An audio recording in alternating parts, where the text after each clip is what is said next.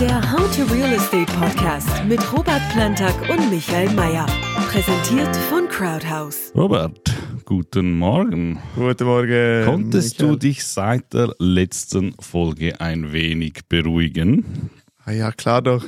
Für die, die es nicht gehört haben, in der letzten Folge hat uns der Mieterverband äh, ein wenig in Rage gebracht. Was sage ich uns? Hauptsächlich vor allem äh, dich. Also äh, Sie können das ja nicht sehen, aber einfach, dass ich Ihnen das Bild zeichnen kann. Normalerweise sitzt Robert immer sehr elegant, leger, äh, rückgelehnt in seinem Stuhl. In der letzten Folge hat er sich eigentlich fast ausschließlich auf diesen Tisch, auf dem wir aufnehmen, aufgestützt. ähm, falls Sie es nicht gehört haben, es lohnt sich sicherlich, da nochmal nachzuhören. Es wurde emotional, es wurde spannend. Heute geht es um etwas anderes. Bevor wir loslegen, noch ein kurzer Hinweis. Die nächsten zwei Wochen fällt der How to Real Estate Podcast aus. Wir sind zurück am 23. März. Vielleicht finde ich in der Zwischenzeit jemand, ähm, mit dem ich eine Zwischenfolge machen kann. Ansonsten spätestens am 23. März. Wir beginnen heute mit dem News-Update, weil das News-Update wird uns zur Frage der Woche führen und äh, die Frage der Woche dann schlussendlich zum Thema der Woche. Ähm, ganz kurz davor, bevor es um die eigentlichen News geht.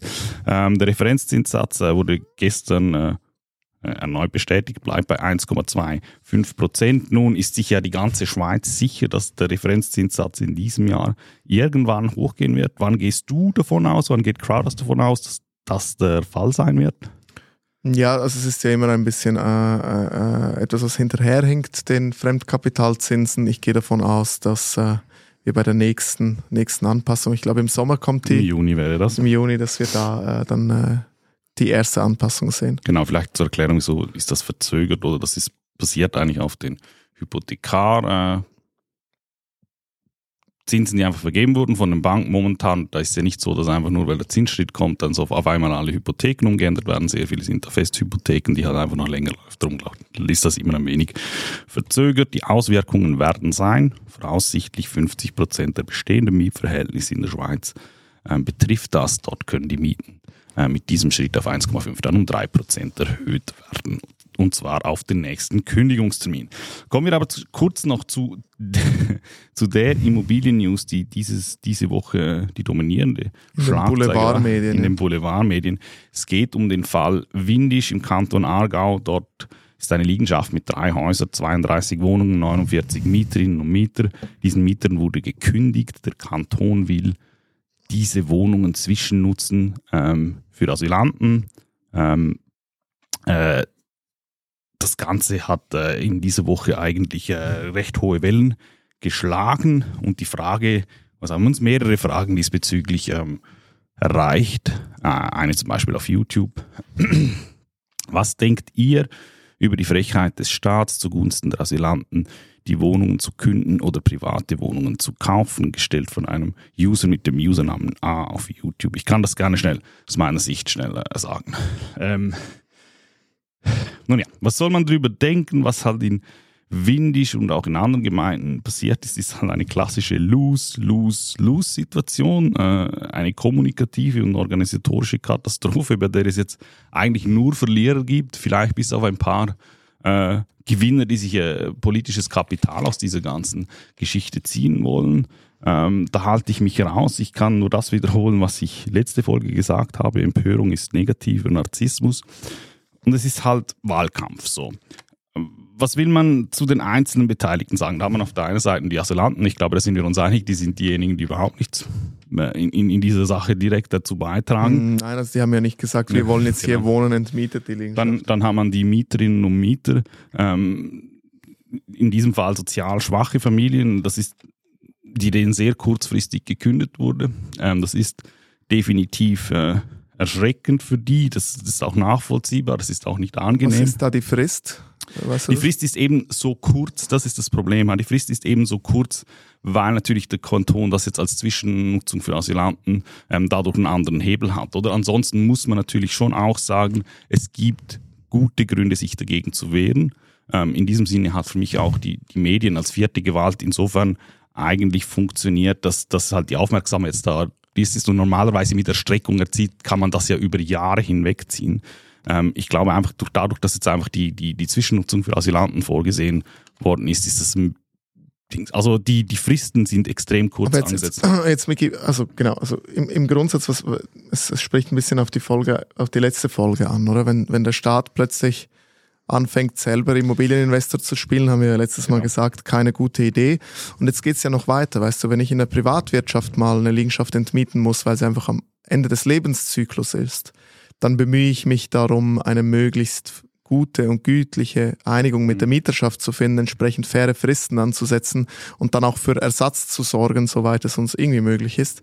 Aber der ja. Staat nimmt sich jetzt das Recht raus, diese Fristen super kurz anzusetzen. Die Frage ist die Zwischennutzung. Jetzt, ich, hab mich, ich bin ganz ehrlich, ich habe mich nicht damit befasst. Ich versuche die Boulevardmedien also, äh, zu meiden. Ja, ja. Aber, äh, Aber es geht jetzt so weiter. Ähm, da hast du auf der einen Seite dann schlussendlich noch den Vermieter, der hat die Kündigung nicht ausgesprochen, weil er gesagt bekommen hat vom Staat, hier Zwischennutzung, der wollte die Kündigung so oder so aussprechen, weil Liegenschaft soll abgerissen werden und Ersatzneubau stehen. Jetzt. Und hier, und hier kommt der Punkt halt, wenn man, ich kenne die Liegenschaft nicht per se im Detail, aber wenn man sich die Liegenschaft halt anschaut von, von, von den Bildern yeah. von außen, kann man das dem Vermieter meines Erachtens auch nicht übel nehmen, dass er zum Schluss kommt, dass er da ein anderes Wohnangebot Aber jetzt habe ich es verstanden. Okay, also es hat nicht viel gebraucht, danke Micky. Also das heißt, ich fasse nochmal kurz zusammen.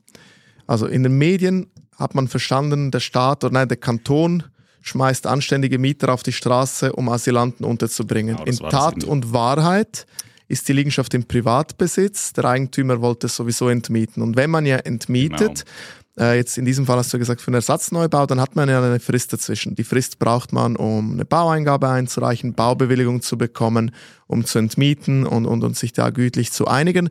Und ich sage jetzt mal, wenn man jetzt heute anfängt zu entmieten, ist es theoretisch realistisch, dass man in zwei Jahren mit dem Spatenstich beginnt, vielleicht sogar ein bisschen später.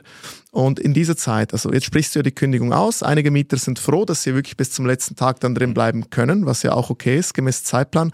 Und andere finden halt in der Zwischenzeit schon eine neue Bleibe. Dann spricht man von der Zwischennutzung.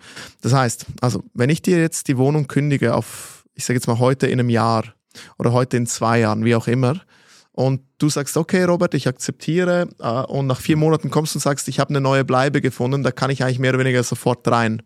Dann wäre es in meinem Interesse, dich natürlich aus dem Mietvertrag zu entlassen, dann ist das erledigt. Nichtsdestotrotz möchte ich aber, dass dann die verbleibende Zeit bis zum Spatenstich ähm, die Wohnung nicht leer steht. Also einerseits äh, soll sie ja noch Erträge abwerfen und auf der anderen Seite willst du ja nicht Hausbesetzer drin haben. Genau. Die sind noch schlimmer als der genau. Mieterverband. Also eigentlich was, eigentlich was passiert ja, ist... Lass mich ja, nur kurz, äh, kurz ausreden. Ähm, Genau, äh, jetzt hast du mich unterbrochen. Entschuldigung. Äh, Wahnsinn. ähm, genau. Das heißt, im Grundsatz, ich mal's mir jetzt einfach zusammen, was passiert ist der hätte das sowieso gemacht. Kanton hat sich gemeldet, hat gesagt, hey übrigens, Freundchen, ich habe da noch ein paar Asylanten, die muss ich unterbringen. Wir sind interessiert an der Zwischennutzung. Genau. Genau, ähm, das heißt, es hat eigentlich gar nichts damit zu tun, dass Asylanten Bewohner verdrängen. Die Asylanten werden dann auch nur dort drin bleiben, bis der Block abgerissen wird. Wenn der Block abgerissen wird, gehe ich sehr stark davon aus, dass das wirtschaftlich Sinn macht. Das heißt, dass der Block am Ende des Lebenszyklus ist und einem Neubau weicht. Und da spricht ja grundsätzlich nichts dagegen. Was ich nicht gut finde, ist eben, du hast es gesagt, die Kommunikation und die kurzen Fristen, genau. das geht gar nicht. Genau, genau. Also genau das wollte ich sagen. Ich meine, was der, der Vermieter steht jetzt auch, also der, der, der Eigentümer steht jetzt eigentlich auch da wieder Idiot. Ich meine, grundsätzlich, der Kanton hat unglaublich viel Druck, diese, diese Menschen unterzubringen der, der Vermieter bekommt eine Anfrage und sagt, okay, ja, ich, ich, ich stelle mich zur Verfügung, ich mache, ich lasse es zu. Ja, dachte, er tut was Gutes. Ja. ja, genau. Und jetzt ist er eigentlich derjenige, der, der also genau so. Und halt aus Sicht des Kantons, ähm, klar, ich verstehe, der Druck ist groß, aber äh, ich kann mir beim besten Willen nicht vorstellen, dass man nicht absehen konnte, was das auslöst. Ich glaube, man hat gesagt, hey komm, wir versuchen es, vielleicht bringen wir es durch. Ja, das weiß ich nicht. Also hm. vielleicht, vielleicht war man da wirklich so naiv, kennen Kann wir sein. auch schon. Kann ähm, und hat gedacht, ja, ja, das ja. Geht, geht schon durch und hat sich nichts Böses dabei, hat nicht weit genug überlegt. Also manchmal fehlt den Leuten eine gewisse Empathie. Ich sehe das leider auch bei uns intern mhm. ab und zu in der Kommunikation, wo ich sage, hey Freunde, ähm, versetzt euch mal auch in die andere Person, ja. wenn ihr kommuniziert. Und das kann ich mir schon vorstellen, äh, ohne jetzt jemand zu nahe zu treten, dann sind das noch Staatsbeamte kann, kann ich mir schon vorstellen, dass man, niemand hat was Böses mhm. gewollt, gedacht und es ist so rausgekommen. Was aber jetzt schade ist, und das ist halt wieder das typische Beispiel, ähm, wir sind ja auch hier bei unserem Podcast eher auf der populistischen Seite, aber im Grundsatz, wenn du das jetzt, wenn du das jetzt liest oder hörst, dann, dann ist das schon extrem hetzerisch. Die Frage das ist, schürt hätte, den Hass, was, Hass hätte, auf die Asylanten. Hätte es ähnlich hohe Wellen geschlagen, wenn es nicht um Asylanten gegangen Nein, wäre? hätte es nicht. Das ist, das ist, Hätte das ist für mich ein Nein. Das heißt einfach, dementsprechend merkt man, wie stark man da instrumentalisiert wird und ich lasse mich einfach nicht gerne instrumentalisieren. Absolut. Und guck mal, Miki, du hast zwar gesagt, die vierte Gewalt hat das richtig gemacht. Ja und nein. Mhm. Weil erstens hat man ein bisschen die Tatsachen verzerrt. Man hat gesehen, oh, Spannung. Viel Zuwanderung, viele Asylanten, entsprechend auch aus der Ukraine in letzter Zeit. Hä?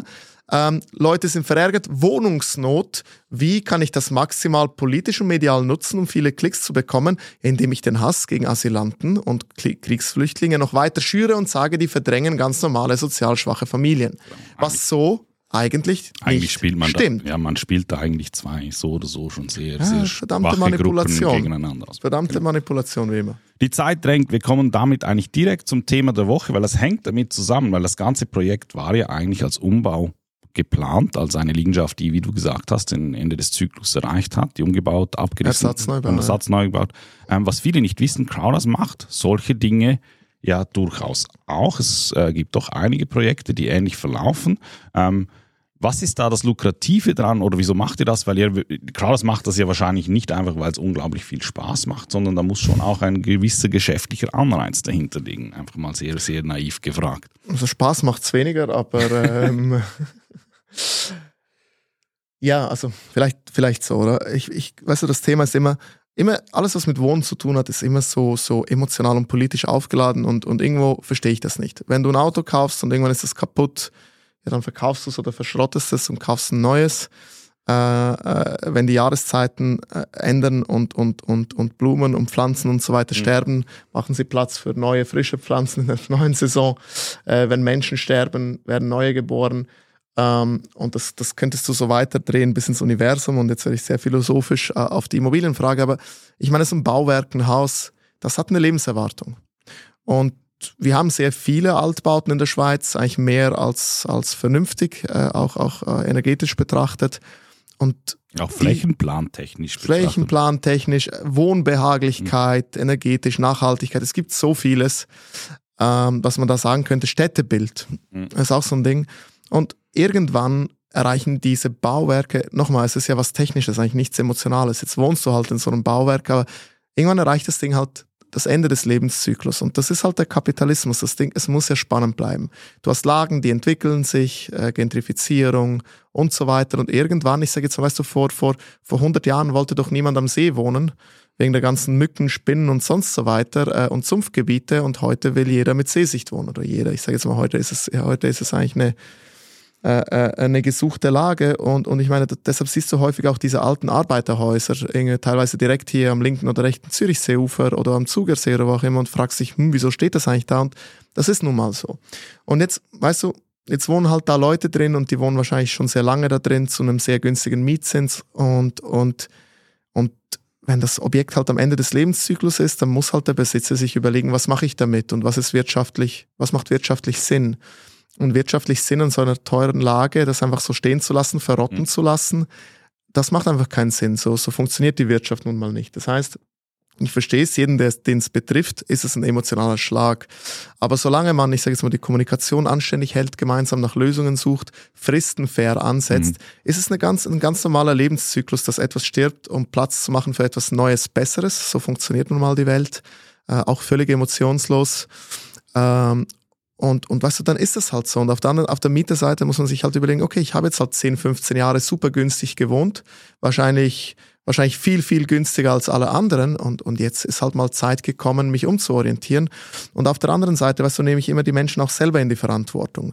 Wenn du weißt, du wohnst in einem, in einem Altbau und du siehst, dass der langsam bröckelt und energetisch nicht mehr standhält und gut ist und du hast noch gü- günstige Mietzinsen, musst du halt irgendwann auch so vorausschauend sein und sa- sagen, hey, früher oder später werde ich hier wahrscheinlich mal entmietet werden. Ich muss mal langsam anfangen zu gucken, was es sonst noch auf dem Markt gibt und was ich mit meinem Budget sonst noch machen kann.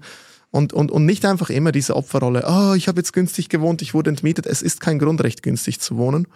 Ähm, aber es ist eine Grundverantwortung eines jeden Bürgers, ähm, sich seines eigenen Lebens, äh, äh, äh, äh, äh, wie soll ich sagen, zu, zu bemächtigen und schauen, dass man das anständig plant und nicht einfach dann in die Opferrolle gehen, wenn, wenn man mal äh, äh, aus dem Wohnverhältnis gekündigt wird. Und auf der anderen Seite zu deiner Frage, wieso man das macht, ja, ist eigentlich genau die gleiche Situation. Wir gucken uns natürlich Objekte an und, und jedes Objekt äh, ist je nach Zustand, Lage, Situation, Nutzung, hat das eine andere Strategie. Und wenn du jetzt halt ein Haus hast, was halt 60, 70, 80-jährig ist, ähm, rechnest du halt die Optionen durch und Optionen reichen von einfach stehen lassen und, und punktuell, punktuell reparieren, was eigentlich immer äh, zu, ab einem gewissen Zeitpunkt nur noch teuer ist und sich nicht mehr wirklich lohnt, ähm, äh, man hat die Variante, dass man quasi, dass man saniert, während die Miete drin ist, leicht saniert, eventuell leicht mit den Mieten hochgeht, muss man halt gucken, ob sich das lohnt. Man hat die Variante zu entmieten und zu sanieren, Kernsanieren, Teilsanieren und dann neu vermieten äh, oder dann zum Beispiel in Stockwerkeigentum äh, abzuparzellieren und dann zu verkaufen als Eigentumswohnungen. Oder man hat natürlich die Variante, das komplette Bauwerk äh, dann zu entmieten, abzureißen und einen sogenannten Ersatzneubau hinzustellen. Und welche dieser Strategien man wählt, äh, hängt wirklich stark von der Strategie ab. Strategie, welche auf das Gebäude passt, auf die Lage passt, aber auch auf den Investor passt und auf den Zeithorizont des Investors. Wir haben fast keine Zeit mehr. Eine letzte Frage und wir, ich glaube, wir nehmen das Thema dann in einer ja, weiteren Folge nochmal Teil 2 machen. Eine letzte Frage ist, ähm, ich glaube, wenn man so etwas machen will, dann, dann gibt es doch einige äh, Klippen, die man überklimmen muss. Ähm, was sind so die Schwierigkeiten, wenn man wirklich so einen, einen Umbau plant oder wenn es wirklich dann eine Mietung geht? Ich glaube, ja, da also, kommen wir zurück zu dem Fall, den wir heute genau, besprochen haben. Genau, also primär oder wenn du das unterteilst, grob in, in Etappen, geht es jetzt zuerst darum um eine Analyse. Das heißt, du musst gucken, was ist da, äh, also was ist der Bestand, was habe ich, dann Analyse, was würde der Markt in welchem Szenario hängen, hergeben. Analyse Nummer drei, was kann man damit eigentlich machen? Wie ist die Bau- und Zonenordnung? Was gibt's her an, an, an Ausnutzung, Kubatur, an Nutzung? Ähm, was gibt die Lage her? Wie entwickelt sich das? Ähm, dann dem nächsten Schritt eben Optionen quasi offenlegen, durchrechnen. Und wenn man sich dann mal für eine Variante entschieden hat, ähm, dann die Kommunikation natürlich mit der bestehenden Mieterschaft aufzunehmen. Und da ist, äh, da ist eigentlich mein, mein Tipp, immer persönlich das Gespräch suchen, nicht einfach Kündigungsbrief im Briefkasten stecken, sondern Leute anschreiben, erklären, ähm, erklären, wieso man das macht, wieso eigentlich keine andere Wahl besteht, was mhm. die anderen Varianten wären, wieso das so ist, wie, wie, es ist, wieso dass man eigentlich nichts Böses denkt.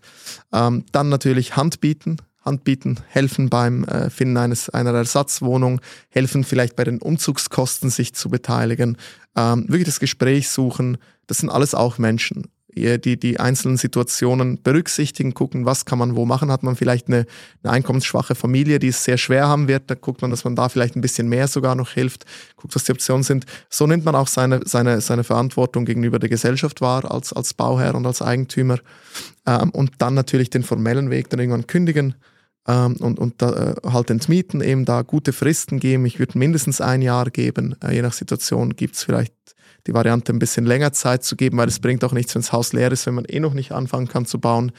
Wenn dann die Leute früher rausgehen, da Flexibilität zeigen, sagen, eben, wie ich es vorher gesagt habe, wenn man zwar auf Ende Jahr gekündigt hat, aber ein Mieter findet jetzt nach drei Monaten schon eine neue Wohnung, ist ja super. Dann nicht gierig werden und sagen, nein, nein, du zahlst jetzt noch Miete, mhm. sondern sagen, okay, komm, ich entlasse dich aus dem Mietverhältnis und dann mit Zwischennutzungen arbeiten. Ähm, ja, das ist so ein bisschen der Grundsatz, wo man darauf achten muss. Eben, ich sage jetzt mal Empathie, ganz, ganz wichtig in so einem Fall.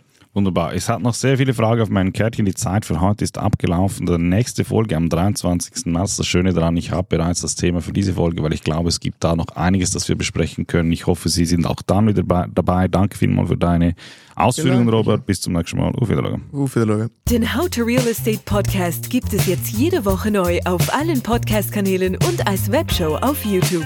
Folgen Sie uns unter www.crowdhouse.ch/youtube oder dem Kanal Ihrer Wahl.